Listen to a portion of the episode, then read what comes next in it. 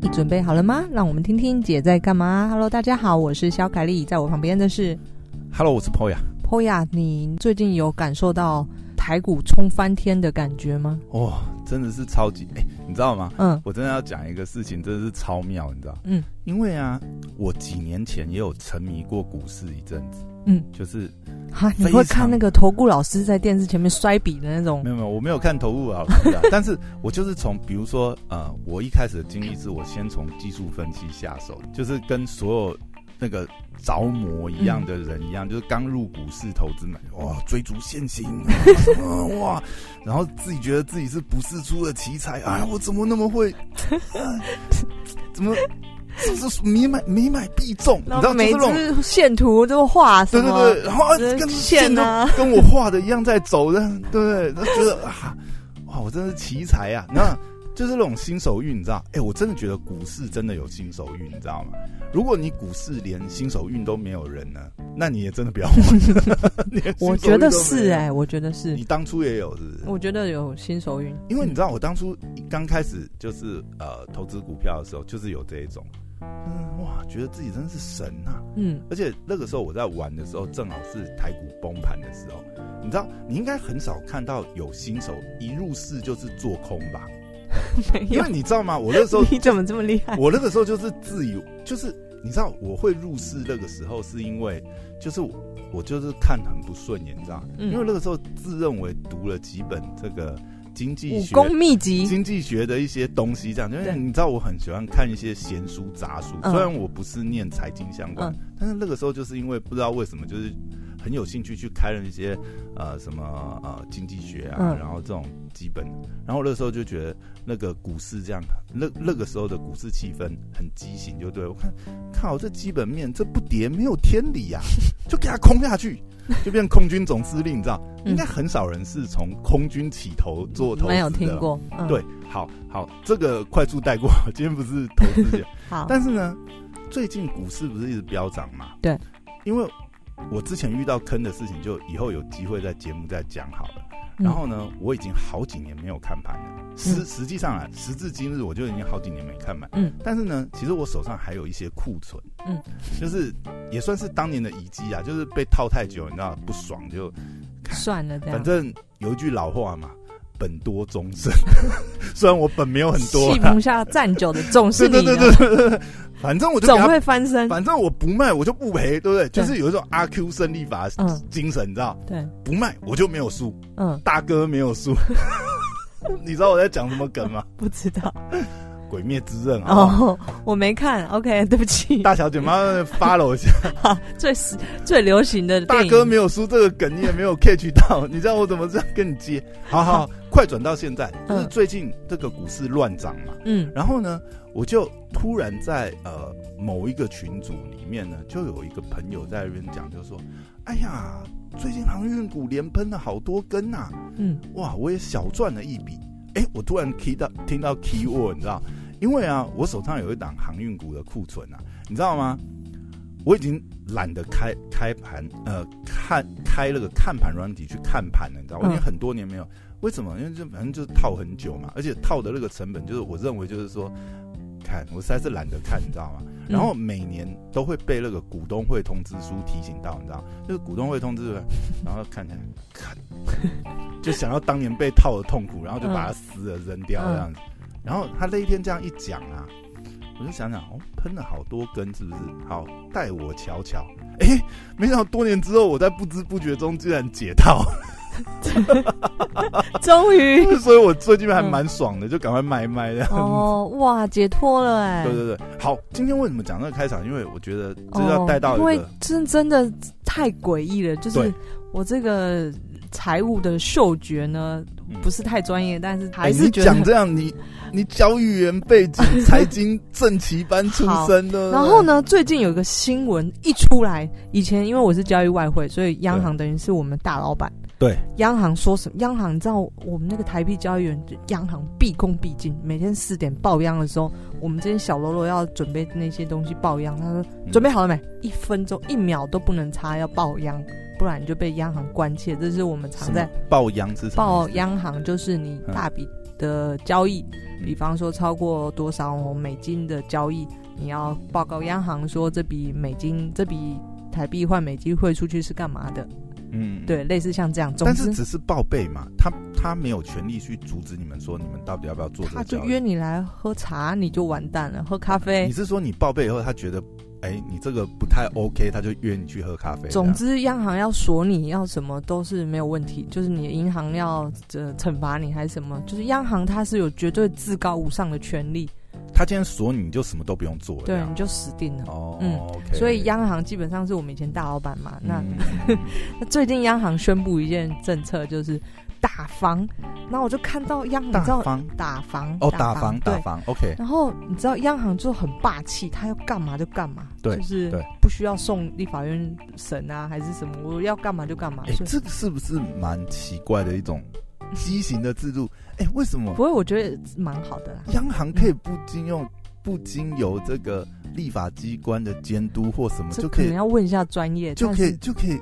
但是在我们心里，央行就是有至高无上的权利。所以我们一直都搞错。其实打房不不应该跟立法委员反映，或者是跟这些呃民意。央行它有，它可以透过很多种手段去控制现金。嗯比方我们常听到什么 M two 在流通在外的现金啊，或者什么，他们有很多种不同的手法，这个是不需要报备的。报备就是什么法条要修或什么不需要，他们有太多。央行本来就有授权。对对对对对。我们要调什么 N one B N two 什么？然后我就觉得哇，央行真的太帅气了！这是央行总裁，从以前我。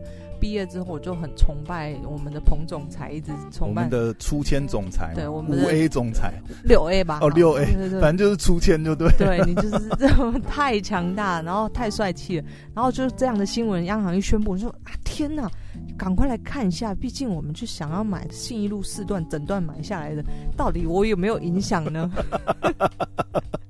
毕竟我一个小市民老百姓，我的梦想是把整条西路四段买下。那这个政策一出，到底对我的影响是多大？听到这段，请下面如果有兴趣的话，就可以留这个姐姐，我不想努力。我们看有多少人报名啊？我们可以抽签。这个报名破百的话，我们就抽一位，可以跟小凯一共进晚餐，这样 看你有没有机会。这个姐姐，我不想再努力了。好，欢迎留言给我。我笑死！哎、欸，我我可以打打个岔，问一个问题，哦、你说就是也蛮多人常常会批评，因为我们知道彭总裁现在已经卸任，嗯，可是也很多人就是批评彭总裁就是。推升房价的那只看不见的手，哦，彭总裁后面的手在干嘛？你根本猜想不到。你猜想得到？你今天就是彭总哦，他就不是彭总裁了。不是，大家都讲就是彭总裁去控那个台币的汇率，控成这样，才让台币呃，才让房价一直狂升，啊。彭总裁就是英明的决定。嗯绝对不会有任何的错误。今天台币升到今天我们看二十八，快到二十八元整了。嗯嗯嗯、我觉得绝对有它的原因，就是，嗯，彭总裁今天说台币要指在哪里就指在哪里。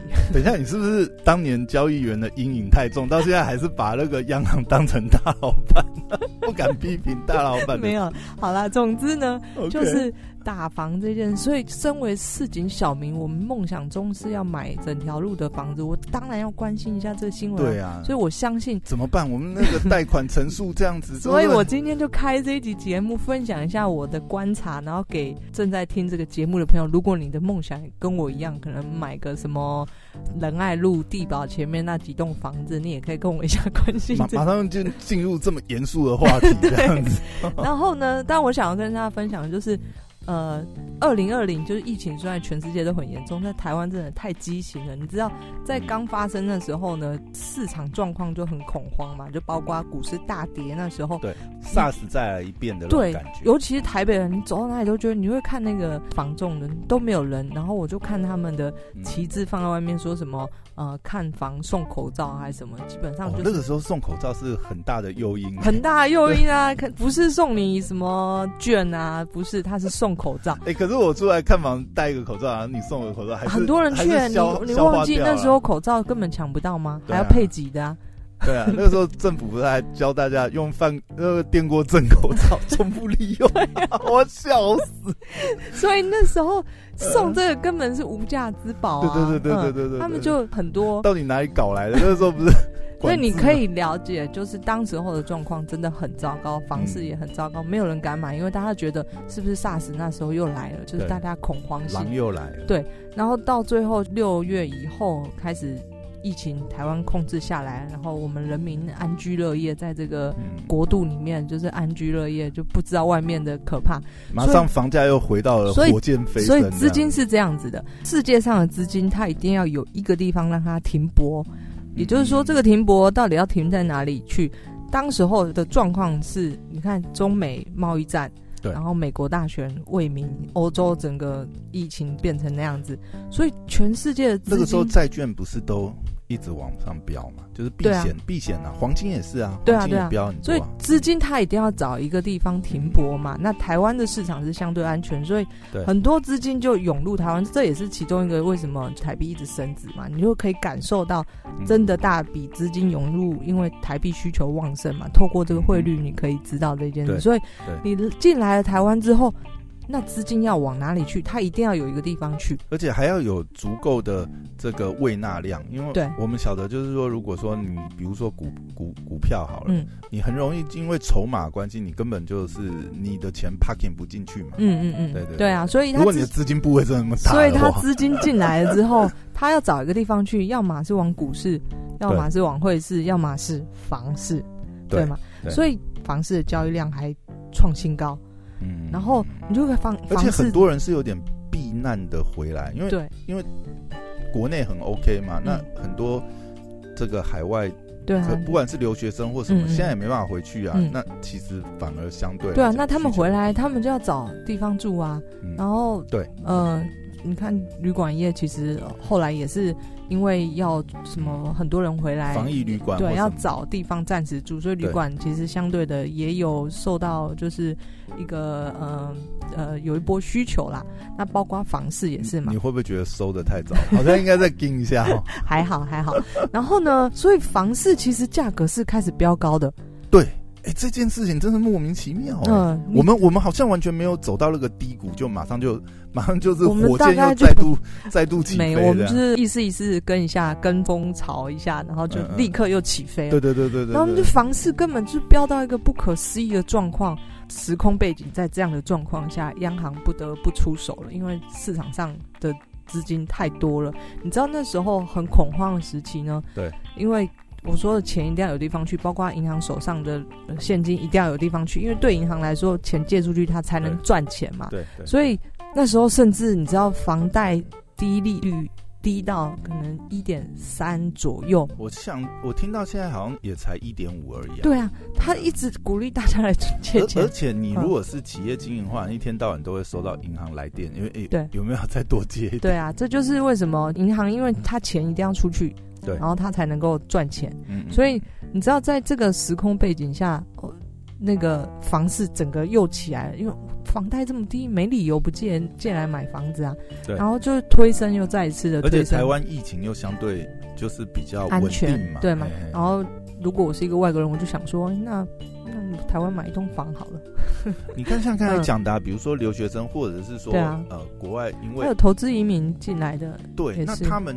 等于是说，他来付租金，那不如他干脆买下来，所以又又是一波推升的动力。对啊，所以这个房价就飙高。然后呢，于是央行公布了四大政策。嗯，我来好好的跟大家简单说明一下，就我的观察，这到底这四大政策对我这个买信一路四段有没有 有没有影响？想多了，想多了。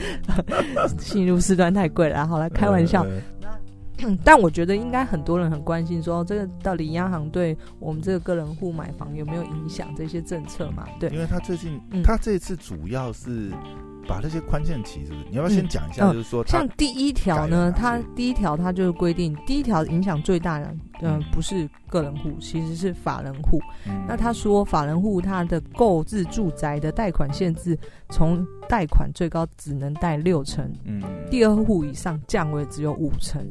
以前呢，法人户就是所谓公司户，我用公司名字买房嘛。对。那你知道很多企业家或者有赚钱的公司呢，他们要缴的税金蛮高的，就合法的方式避税。嗯。所以呢，他们其中一个手法就是用公司的名字，然后去贷款，就有就有借贷了嘛，就没有赚那么多这样。呃，对。然后包括，因为你如果用个人的话，你再卖出去的话，你要相对的被课就是两税合一的奢侈税或者什么嘛。嗯。所以。你如果用公司户的话呢，你卖出去你不用去课奢侈税，那你的税率呢？你可能只要赚的利益，那公司赚的利益缴营所税最高可能才二十 percent，对，比起你的奢侈税，可能如果你两年内卖出，可能要克到百分之三十四十，对，所以很多公司在购买或者是有钱的人，他想要节税或者是。不想要付那么高的奢侈税的时候呢，他就会用公司的名字去买房，尤其是买豪宅。你看那个，他为了他为了这个豪宅单独成立一个公司，公司去买啊，独资的公司用公司的名义买就好了。对啊，对啊。反正我也独资百分之百持有，我只是换法人名义去买就好。对啊，那你看奢侈税如果要扣到四十 percent，他豪宅一个豪宅那么贵，台北豪宅两亿三亿大有的。对，所以他就会用好几千万呢。对，他就用公司户买。但是呢，这条一出来之后，嗯，你如果是真的口袋里没有太多钱的呢，你可能就没有办法做这件事情，因为你的银弹要够。银行它规定只能银行贷给你可能六成跟五成。是有一些赫子啊，但是对那个真正有钱的人，啊，他他不用贷款，他也买了下手的，他没差，对不对？也是对，啊，但是前提是因为他打房的目标是要打投机客嘛。所以你真的有钱，有钱人去玩有钱人的游戏，那是无无所谓嘛。你有钱去买，我你不能限制我钱要花在哪里，啊。他等于是限制你一套资金，嗯、或者是一点五套资金这一种，你你没办法就是在那边转来转去去。对对对对对对。所以第一条其实这个政策颁布下来，我觉得相对的是对一些公司户影响会比较大。对，那第二条呢，对我们的个人户其实影响会比较大。第二条它是限制，如果你用个人的名义买房的话呢，第三户以上你只能够贷六成，而且就是没有宽限期。所以你你看一一般正常你要买房子，就是你口袋钱没有很多的话，大家都是跟银行贷款。对。对其实一你就是首你就是自住，你可能一户、嗯，我说一般人这样，你一户都要贷款啦。对，更何况第二户或第三户。对，然后而且还没有宽限期，你知道没有宽限期就是代表你一开始就要还本金。那以前很多的投机客他其实是个人户。对，你看那些闲闲没事在路上走喝咖啡，张妈妈吗？张妈妈还是啊？不是张妈妈是那个。还有我说有一个很有名的投资、啊、在 PTT 很有名，叫做帅过头，帅过头还是哦，不是帅过头，帅过头其实没有什么实力啊。哦，是啊，哦，是有一个、有没有？而且他被攻击，就是他是二房东这样。嗯嗯，但总之很多人的确是投机客，对，就是房子你是分投资跟投机嘛。投机客绝对是他，其实你就把他的工作想成他的工作就是看房、看标的，然后他一年其实只要。交易一栋房子，他也许赚个一百万，哦，那收入还蛮不错，还可以啦，就年薪百万呢。对啊，那他们也许交易不止一栋，可能两栋、三栋这样。那以前是没有这个贷款限制，所以很多的人他资金其实没有那么雄厚，但他敢玩这么大的杠杆游戏，就是因为你把它想成。如果今天他只有一百万，一般正常人的思维是不是？哦，我一百万，那我可能买一栋房子就好。我因为我后来后续要缴很多的房贷，那我先付完头期款，然后我要有一些准备金。但是呢，这些人思维就不是这样子，他会一百万，比方说我一百万够付三间房子的头期款。他就付三间房，反正我有我有宽限期嘛，然后我只要能付得出了利息，我在这边转就好了。对，所以两年其实他们根本没有想要还本金的概念。对，他会在宽限期两年一到的时候呢，两年之前就把房子给交易到了。其实我觉得这一条很狠呢、欸嗯，而且这一条狠的地方在于是说，他现在颁布的这个没有宽限期，对不对？对，他是没有落日条款的、嗯，也就是他今天。下了，嗯。就马上没有宽限期了呢，马上雨天收伞。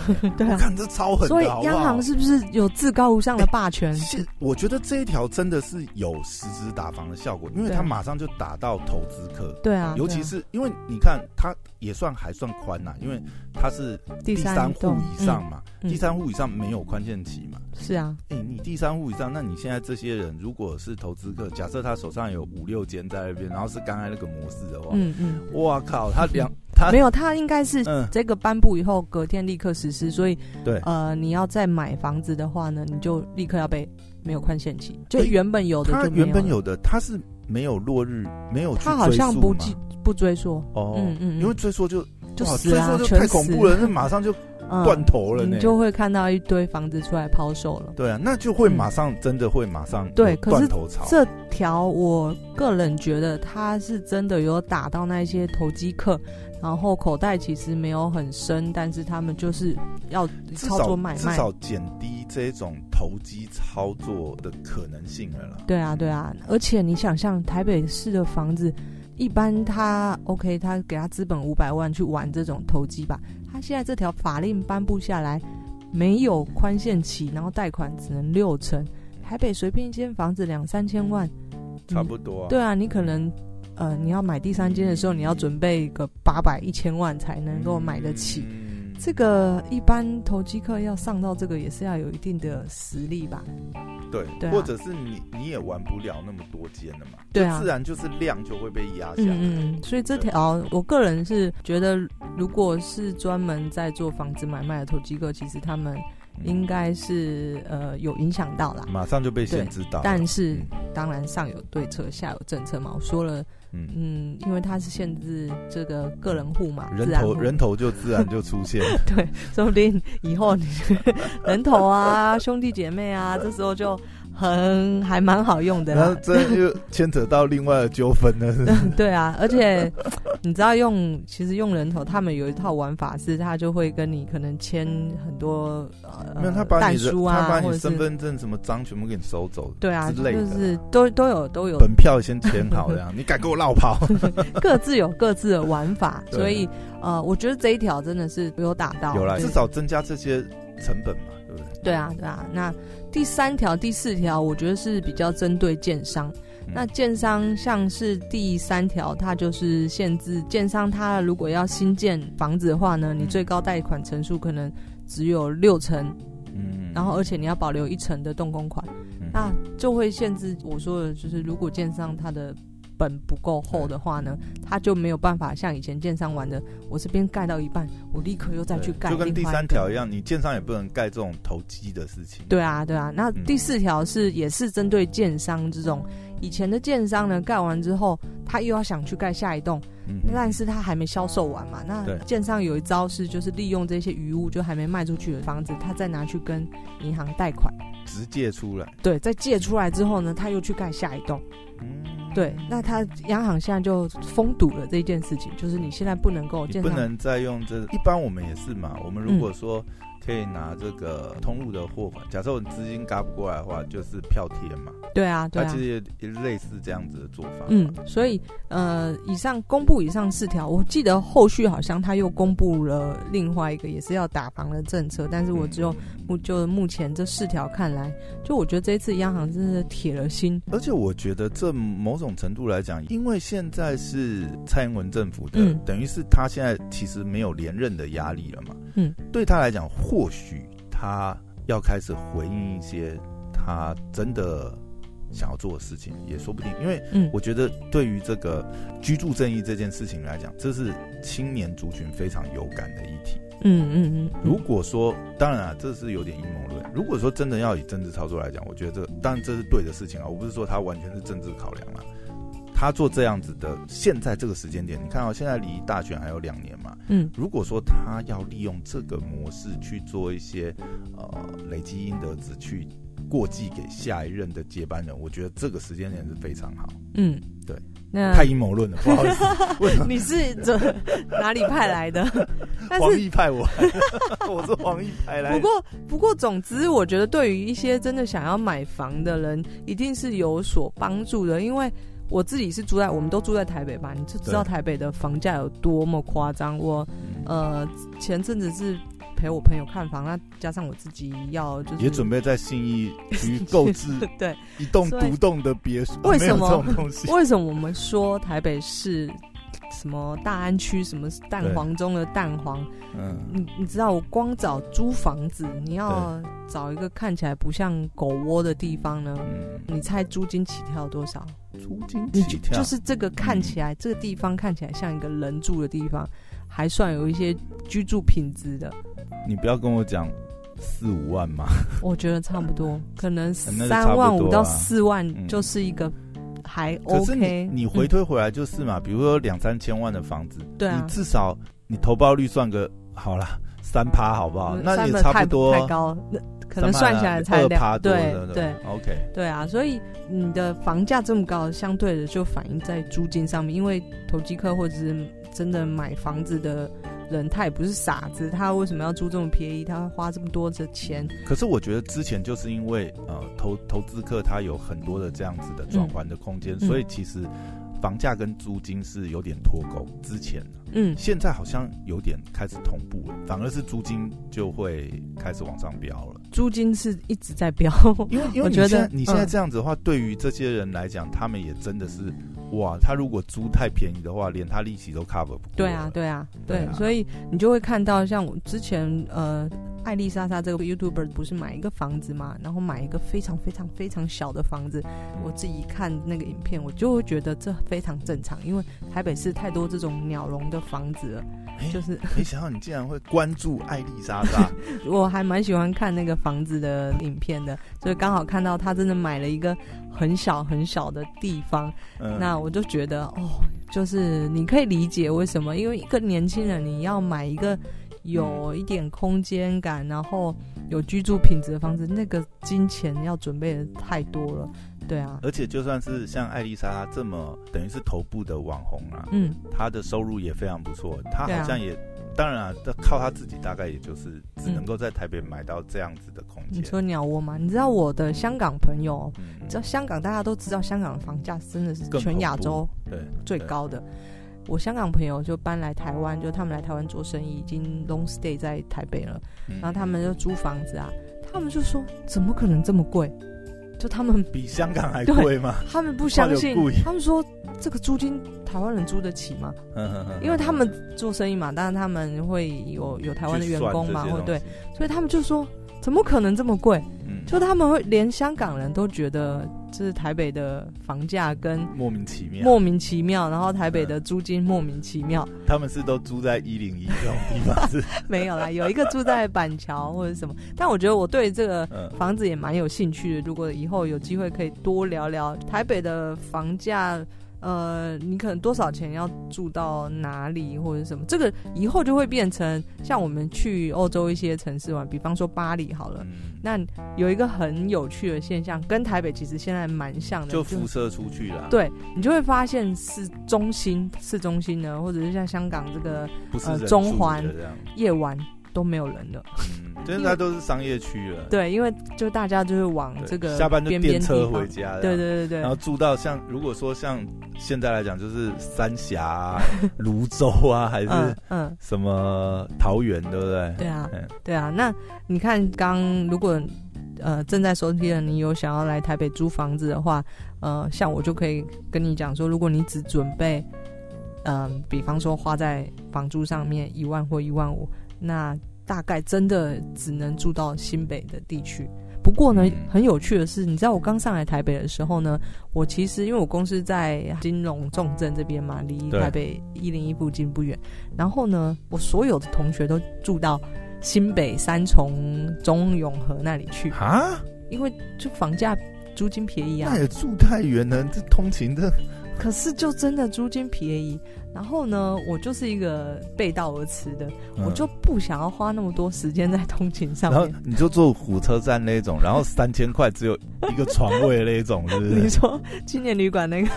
欸、没有。你知道，你知道火车站那边有这种，嗯，我不知道现在有没有。月租的有啊，有啊。对对对对，就是就是跟青年旅社很像。对啊对啊。然后有跟学生宿舍很像，嗯，就是那种呃六人还是几人的，有点像通铺，然后还有个。每个人还有个书桌，跟跟跟那个学生宿舍超像，光怪陆离的，就是这大概是三千还是五千这样？对对。然后我那时候呢，没有那么惨，就是我在我公司附近找了一个大概八千块的套房，然后呢，然后那时候还有八千块的套房，那时候。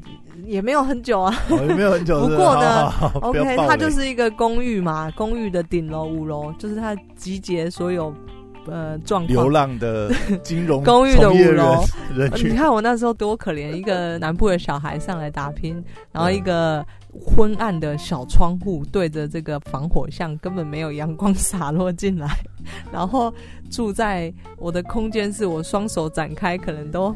太夸张，碰不到，碰得到壁的也太夸张，就是大概单人床再宽一点点 然后然后房东太太还三不五时那个来串门子说，哎、欸，其实我儿子最近 大学毕业，其实也是一表人才啦，要不要那么想努力了啦，也可以留在我们家。房东的确是不用努力的，看起来蛮有钱，因为他们呢把这样的房子条件呢出租给我们这种穷苦小孩，没有钱太多预算在房租上，而他们自己住到那个东门中正纪念堂捷运站附近的一个大楼里面，对啊，但所以就是基本上可惜了，说房东太太没有儿子，不然你就留下来。可惜太小了，孩子太小了，对，没关系，十年养成计划，弟弟姐姐等你。不，那时候就立下志愿说，可恶。没有啦，那时候立下志愿，可恶，我以后也要当房东，也要，这是不是就是什么尖酸对我的房客尖酸刻薄？这就是这就是你为什么后来创业情侣的开端嘛？因为那个时候就埋下这个种子了，因为住的太可怜了。对啊，但总之要来台北住租房子找房子，你要相对的上有所取舍。如果你的预算是多少，那。你又不想要牺牲住宿的品质的话，你可能真的只能住到就新北一带。那进入到台北市区，说哦，台北市区的房价你真的碰不得，夸张到连香港人都会跟你说，太夸张了吧？怎么可能？这真是太夸张啦！现在模仿一下瓜吉的是夸夸张新闻，夸张、哦、新闻这样。哦，好啦，但是以后你进入到台北市，遇到你的朋友跟他跟你说他住。市中心蛋黄区的时候，嗯、就首先先跟他敬礼，先 先问他有没有这个 家里还有没有缺的。哦，对，也是可以。认一下干妈干爹，少奋斗十年。对对对，对，好啦，这一集就是我对这个央行最近公布的打房政策一些分享一些观点给大家，谢谢大家，我是小凯丽，下次如果有什么想法或意见再分享给大家知道，谢谢 Poya，拜拜，拜拜。